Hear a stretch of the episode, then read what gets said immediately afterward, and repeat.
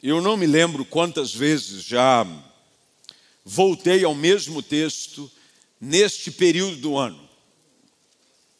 Talvez esse seja um dos textos mais citados nesse período do ano. Quando eu digo período do ano, final do ano que cessou, início do ano que começou.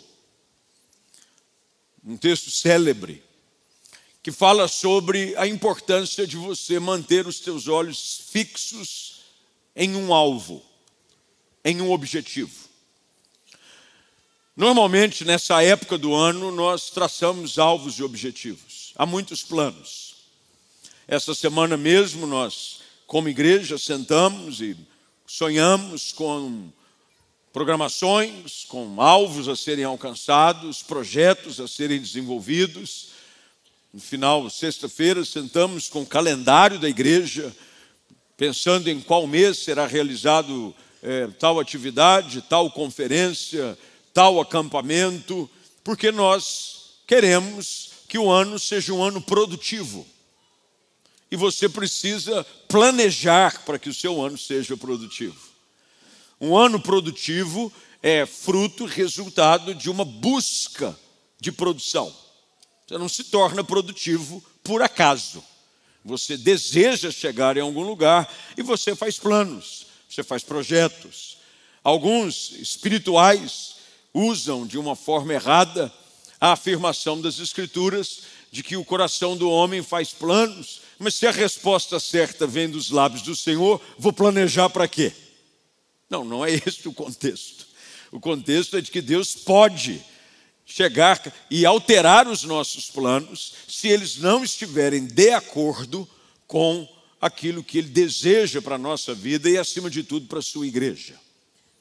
O apóstolo Paulo, ele tem um chamado específico desde o início da sua carreira ministerial. Paulo sabia muito bem para aquilo que o Senhor o havia chamado. A sua experiência de salvação, de todas aquelas que são narradas no Novo Testamento, sobre a minha leitura, é uma das mais impactantes. Mais impactantes porque ela se deu após a ressurreição e ascensão do Senhor Jesus. Os outros apóstolos tiveram uma experiência um pouco mais pessoal, no âmbito físico.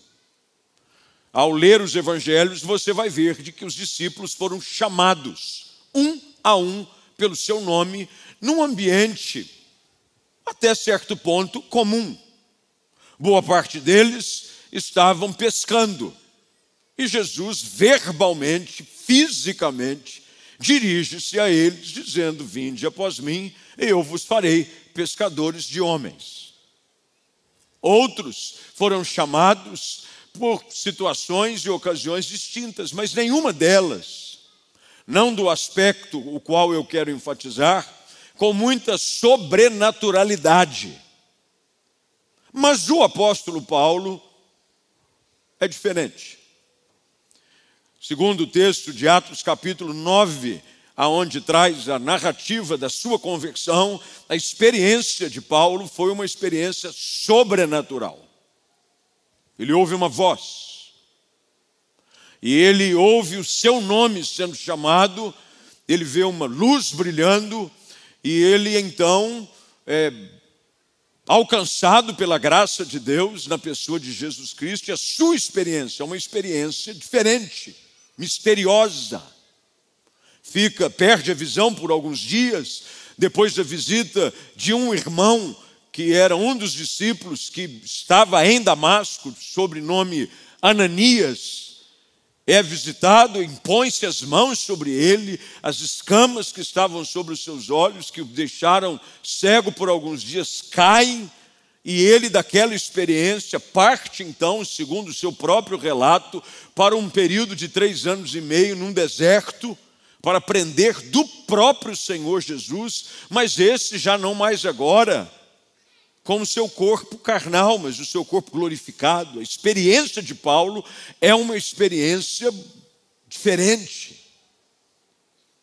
E ao receber a sua chamada, Paulo sabe muito bem o que essa experiência havia produzido na sua vida. A experiência com Jesus deve produzir em nós uma mudança de realidades e de norte. Você não pode ter um encontro com Jesus e continuar no mesmo rumo. Você não pode ter um encontro com Jesus e continuar buscando os mesmos interesses. Você não pode ter um encontro com Jesus e continuar fazendo as mesmas coisas. Quando nós temos um encontro com Cristo, as nossas vidas são abaladas pelo seu poder e os nossos valores, princípios, propósitos são agora colocados em alinhamento com a vontade de Deus para a nossa vida. Paulo deixa de fazer tudo o que estava fazendo, ele era um perseguidor da igreja. Ele perseguia aqueles que naquela época nem como igreja eram chamados, tampouco como cristãos. Eles eram chamados de seguidores do caminho. Mas ele está de uma forma obsessiva e no seu entendimento correto, buscando aprisionar e consentindo na morte daqueles que viviam a sua fé em Jesus Cristo. Paulo tem esse encontro e desde então ele começa a se apresentar como um seguidor de Cristo. Alguém que o Senhor havia chamado para ser apóstolo para os gentios. Gentios são todos aqueles que não eram da etnia de Israel. Qualquer outro povo que não fosse os da casa de Israel eram classificados como gentios. E Paulo, pela sua capacidade e pela sua dupla cidadania, ele era um cidadão romano. Deus o resgata das trevas para sua poderosa luz, para usá-lo com esse propósito de ir pregar o evangelho além dos limites de Jerusalém, Judéia, Samaria. Agora seria até os confins da terra. Paulo começa essa sua aventura da fé, uma aventura diferente para ele. E ele começa da forma dedicada como ele fazia as outras coisas, agora a pregar o evangelho. E ele se torna, pelo menos ele assim escreve, de todos os outros, ele se transforma o maior, porque ele faz o que nenhum dos outros fez. Ele leva o evangelho aonde nenhum dos outros conseguiu levar. E ele entendia que tudo isso era fruto da graça de Deus na sua vida. Nós somos, tudo o que fazemos é pela graça de Jesus. Sem a graça de Jesus, nós ficamos todos sem graça. Uma pessoa sem graça não faz nada. E Paulo começa, prega, planta igrejas, envia, prepara obreiros, identifica pessoas dentre os lugares aonde ele vai para serem apóstolos, ou melhor, discípulos. Dentre eles, um que é um dos mais conhecidos, o qual ele escreve duas de suas cartas, que são conhecidas como epístolas pastorais a primeira e a segunda carta a Timóteo, seu filho na fé. Ele prepara estes homens para o crescimento e desenvolvimento da igreja.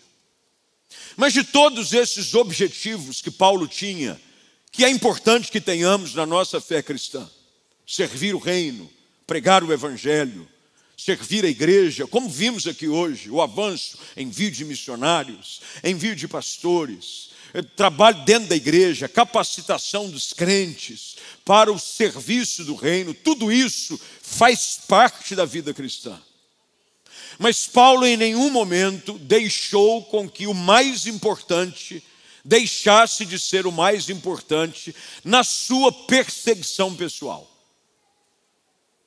Paulo entendia de que todos os objetivos que lhe haviam sido confiados, o mais desafiador deles era aquilo que precisava acontecer dentro dele próprio, na sua própria vida, não na vida dos outros, não na igreja, mas nele mesmo. É com essa preocupação que norteia a vida do apóstolo durante todo o seu ministério. Podemos identificar, até mesmo de uma forma simples e clara, em cada uma das suas epístolas, características dessa sua preocupação, aonde o apóstolo deixa transparecer o quão preocupado ele estava em cumprir este seu objetivo. Que objetivo era esse? Qual era o objetivo qual Paulo definia como sendo mais importante? Plantar uma igreja numa cidade que ainda não havia sido alcançada é um valor e uma preocupação importante, ela é válida, mas não era isso. Discipular o maior número de pessoas numa cidade, num grupo, fazer crescer um trabalho numa região. Sabemos que isso movia também o coração do apóstolo. Mas de todos os seus maiores desafios, nenhum superava esse o qual ele agora enfatiza nesse trecho da sua carta aos Filipenses. A partir do verso de número 12, Paulo está falando a respeito do desafio que ele próprio enfrenta consigo mesmo. O desafio de cada dia mais ser parecido com Jesus Cristo. Esse era o objetivo maior que o apóstolo perseguia. De todos os alvos traçados pelo apóstolo, como fazemos esses no início do ano, pode ter certeza que encabeçava a lista de todos os projetos do apóstolo. Esse ponto como sendo o número um. Como diz o velho hino, o meu desejo é ser como Cristo. Eu quero que neste ano, nesse mês, no dia de hoje, a característica, o caráter de Cristo seja cada vez mais evidente e presente na minha vida. O desejo de Paulo em uma busca de vida de santidade, a ponto de ele escrever na sua carta aos Coríntios de que ele estava disposto a esmurrar o seu próprio corpo e o reduzir à escravidão para que ele não fosse rejeitado, para que ele não fosse tirado da lista dos aprovados, não pelos homens, mas por Deus. O aplauso que Paulo gostaria de receber não era o de plantador de igrejas, número um da região da Ásia. O que mais batizou pessoas neste ano o maior formador de discípulos e pastores neste ano, o prêmio vai para o apóstolo Paulo. Bem, ele receberia também todos estes, porque ele era especialista em tudo aquilo que chegava às suas mãos a fazer. Mas o objetivo maior do apóstolo Paulo era receber o reconhecimento do seu Senhor, de que dia após dia ele estava cada dia mais parecido com Cristo. O caráter de Paulo, a sua vida de santidade. E é por isso que no texto que temos diante de nós, ele escreve o objetivo qual ele deseja prosseguir alcançando.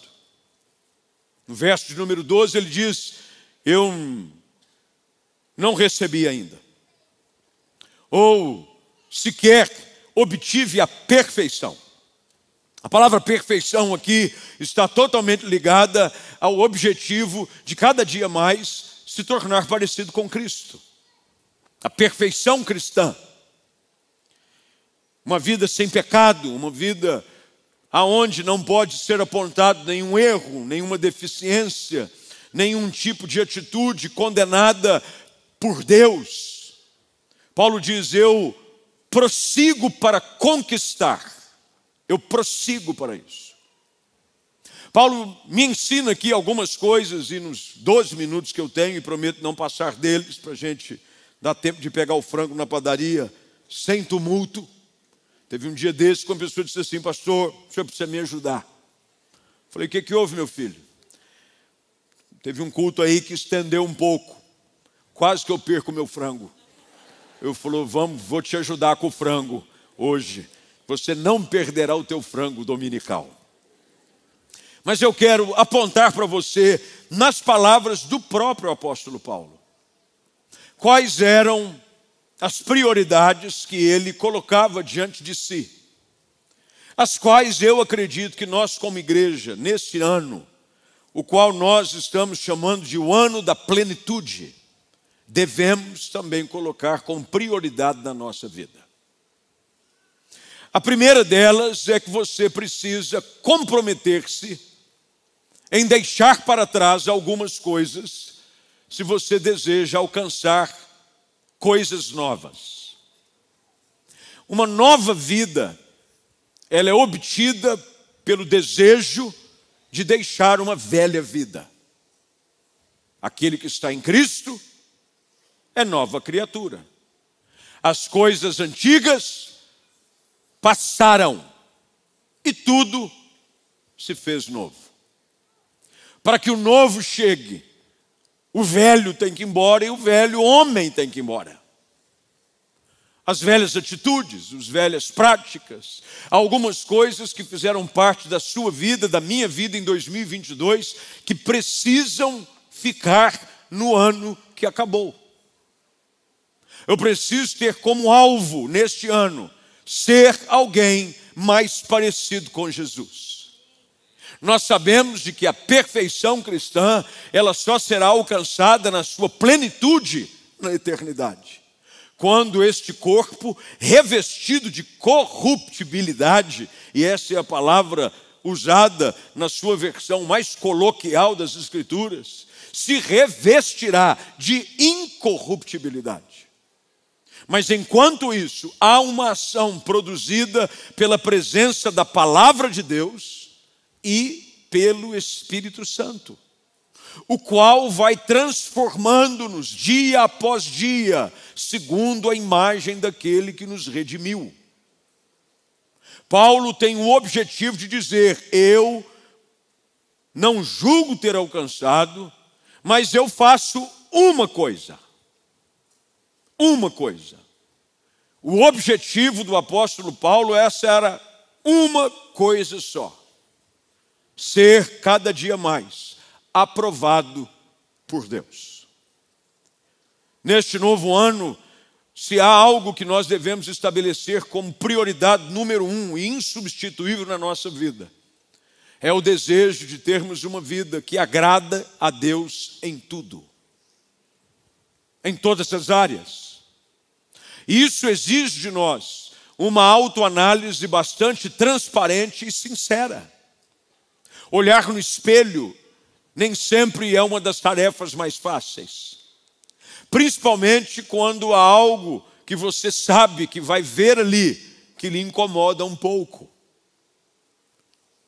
Mas é necessário que neste novo ano nós possamos estar diante da palavra de Deus e permitir com que ela aponte em nós aquilo que não está de acordo com a vida de Cristo na nossa vida.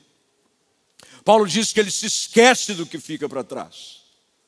Ele se compromete a deixar algumas falhas do passado, alguns maus hábitos, algumas atitudes que você já sabe muito bem que não coadunam com a vida de uma pessoa que se diz ser discípulo de Jesus. Aquele que é discípulo de Jesus, aquele que o ama, deve andar assim também como ele andou. O nosso objetivo é cada dia mais ser parecido com Jesus Cristo. Durante a semana passada, onde houve uma comoção nacional, pelo menos por aqueles que apreciam a arte do futebol, com a morte do rei do futebol, Pelé, Edson Arantes do Nascimento.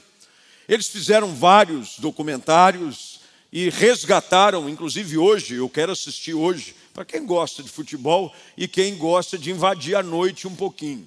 Vai ter no programa Canal Livre uma reportagem inédita com o Pelé, que foi dada no ano de 1982 e ele vai falar algumas coisas. Para quem gosta, vale a pena, eu gosto. E fizeram uma série de documentários e entrevistas e tudo mais.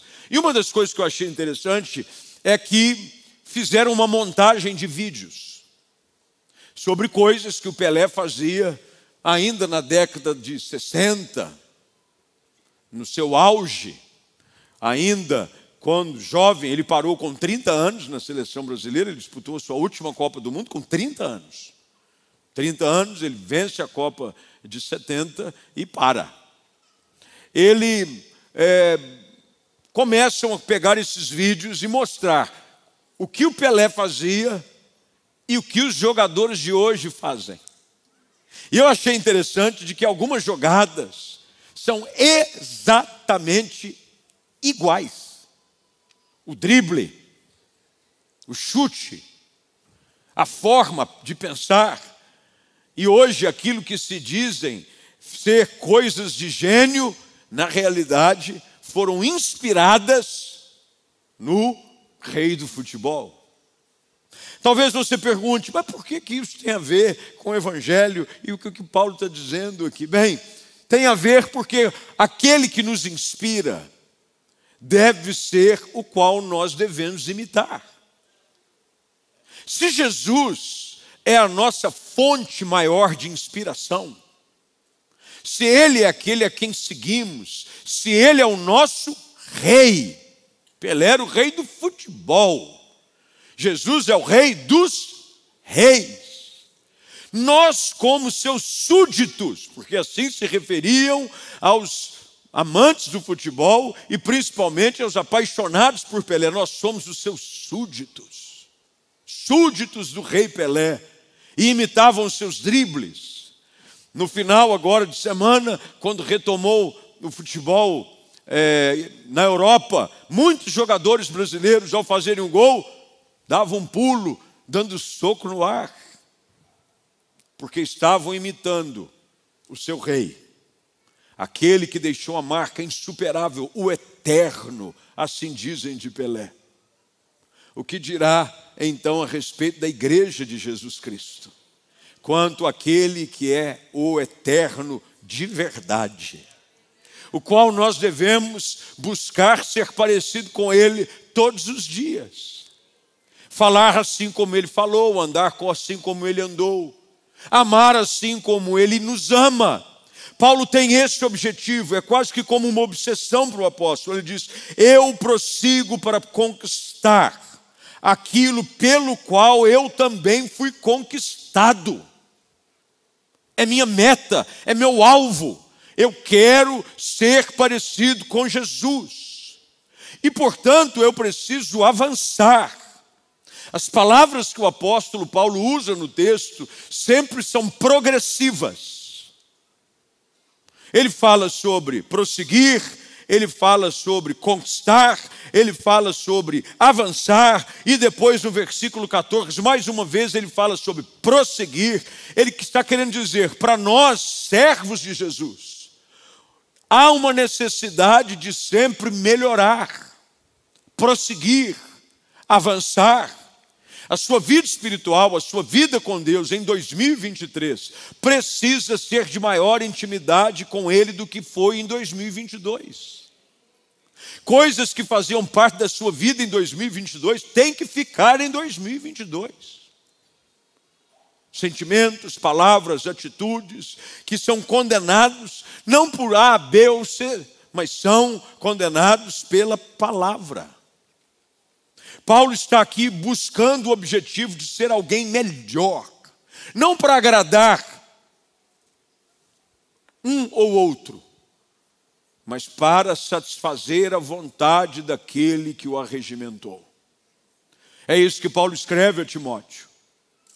Na sua segunda carta, no capítulo de número 2, ele faz questão de esclarecer a seu filho no ministério e na fé o, o, o, pastor Timóteo, ele disse: Timóteo, deixa eu te ensinar uma coisa.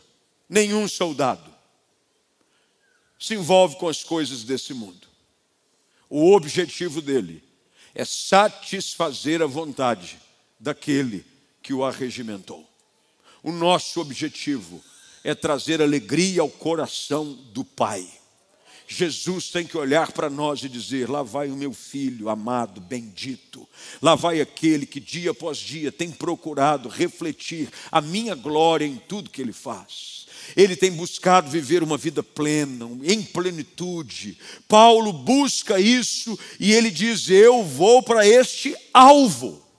É um objetivo que ele estabelece.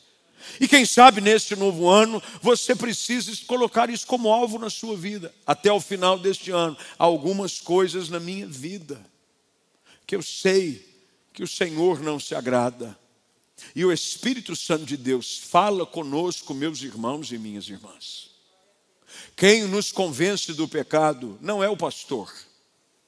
Quem nos convence do pecado, por mais que a senhora insista, ou o senhor também, não é a esposa nem o marido, por mais que eles tentem.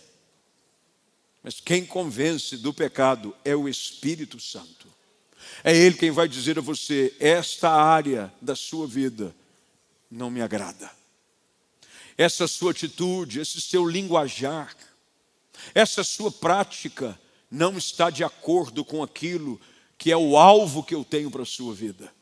E ao ouvir a voz do Espírito Santo, a nossa postura deve ser: Senhor, me ajuda a vencer essa prática, esse pecado, para que a imagem de Jesus Cristo seja cada dia mais latente, evidente na minha vida, a ponto de que, apenas ao observarem o nosso justo proceder, diz as Escrituras, possam trazer e dar glória ao nome do Pai. Proceder, o procedimento é como eu faço, é a vida que eu vivo, não no ambiente do culto, não no ambiente religioso, mas a vida comum, que ela viva para a glória do Senhor. Paulo termina entendendo de que alguns ainda tinham dificuldade de entender isso. Nem todos entendem isso. Algumas pessoas, infelizmente, acham de que a única coisa que precisam é entregar a sua vida a Cristo, garantir a eternidade, beleza, nome escrito no livro da vida, fui. Olha o que, que Paulo escreve com respeito a esses. Versículo de número 15. Todos, pois, que somos maduros, tenhamos esse modo de pensar. Ele está dizendo, somente quando você desenvolve uma maturidade espiritual e conhecimento bíblico, é que você vai ter esse entendimento de que o Senhor quer que você seja cada dia mais parecido com Jesus. Mas, se em alguma coisa vocês pensam de modo diferente, não, para quê? Eu vivo minha vida, o evangelho que eu vivo é o meu, dá licença. Não, eu vivo a minha vida aqui. Você cuida da sua, eu cuido da minha. Você quer agora me ensinar como ser crente? Você agora quer dizer como que eu devo ser crente? É sobre esses que Paulo escreve. Ele termina dizendo: Deus revelará isto para vocês. Ou seja, há um desejo contínuo de que o Senhor revele a cada um dos seus filhos a importância de sermos moldados segundo a imagem do Senhor Jesus. Neste novo ano, que o seu coração esteja aberto para ouvir a direção que Deus tem para você. Minha oração tem sido todos os dias, eu já disse, em todas as oportunidades que tenho, eu a enfatizo e compartilho as minhas orações matinais. Eu tenho o hábito de fazer o que faço de manhã, pelo meu hiperativismo, eu não consigo ficar parado muito tempo. Então eu, eu faço as coisas orando e eu oro fazendo as coisas. Então eu me levanto, vou fazer as minhas coisas. E eu me levanto já com a minha oração matinal, que ela se transformou quase que num mantra para mim todos os dias. Eu começo dizendo: Senhor, no dia de hoje, faça de mim o homem que tu queres que eu seja. Essa deve ser a nossa oração. Que o Senhor trabalhe em mim. Que o Senhor ponha a tua mão sobre a minha vida. Que o teu espírito me convença. Que o teu espírito me trate. E que cada vez mais exposto à tua palavra, eu aprenda a ser quem tu queres que eu seja, porque o meu objetivo maior é ser um reflexo da tua glória onde quer que eu esteja. Essa é a vida de plenitude. Esse é o desejo do Senhor para nós como igreja. Esse é o desejo do Senhor para você neste novo ano. Esse é o desejo do Senhor para você todos os dias da sua vida. Vamos orar. Fique de pé. Curve a sua cabeça feche seus olhos, por favor.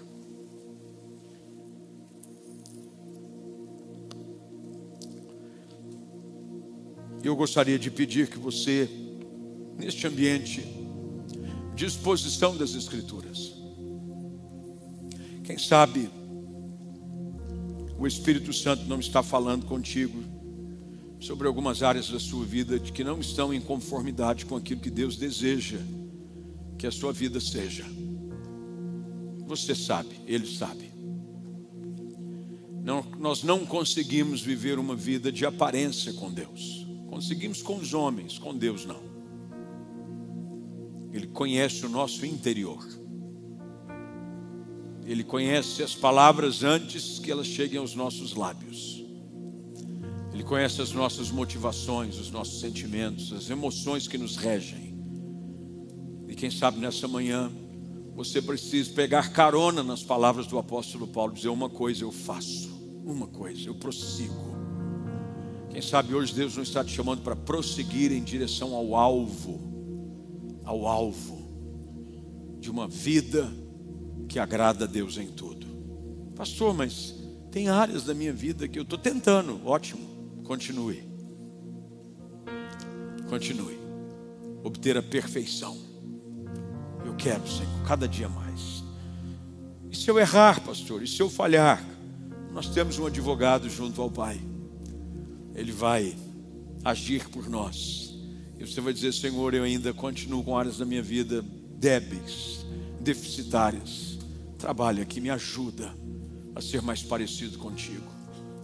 Senhor, nessa manhã, nós, como igreja, diante da tua palavra, mais uma vez, queremos ecoar as palavras do teu servo apóstolo Paulo, o qual estabelecia como objetivo primário o desejo de ser cada dia mais parecido com Jesus Cristo.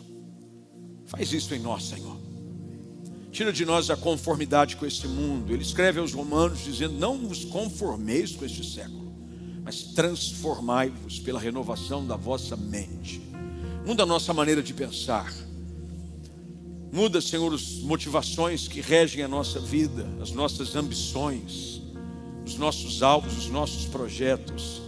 Senhor, que se houver alguma coisa na nossa vida que não traga glória ao teu santo nome, que ela seja abortada nesta manhã, seja tirada do nosso mapa, tira do nosso radar tudo aquilo que não traz glória ao nome de Jesus. Ajuda-nos em casa, como maridos, esposa, filhos. Ajuda-nos, Senhor, como profissionais, como funcionários, empresários. Ajuda-nos, ó Deus, como cidadãos. Ajuda-nos como crentes. Ajuda-nos, Senhor. Queremos que a nossa vida como um todo sirva para trazer glória a Ti. Isso não é uma utopia, isso é uma realidade a ser buscada. E o Senhor prometeu que aquele que começaria a obra na nossa vida, completaria. Senhor, continua trabalhando em nós. Que haja santidade na tua igreja, que haja pureza em nós. Que, Senhor, o maior impacto que possamos causar neste novo ano seja do marchar de um povo santo, de um marchar de um povo que anda com temor na tua presença, de que anda com reverência diante do Senhor, porque nós sabemos que servimos a um Deus grande, um Deus santo, um Deus maravilhoso. Faz isso na nossa vida, faz isso na tua igreja. Oramos em nome de Jesus. Amém. Amém. E amém.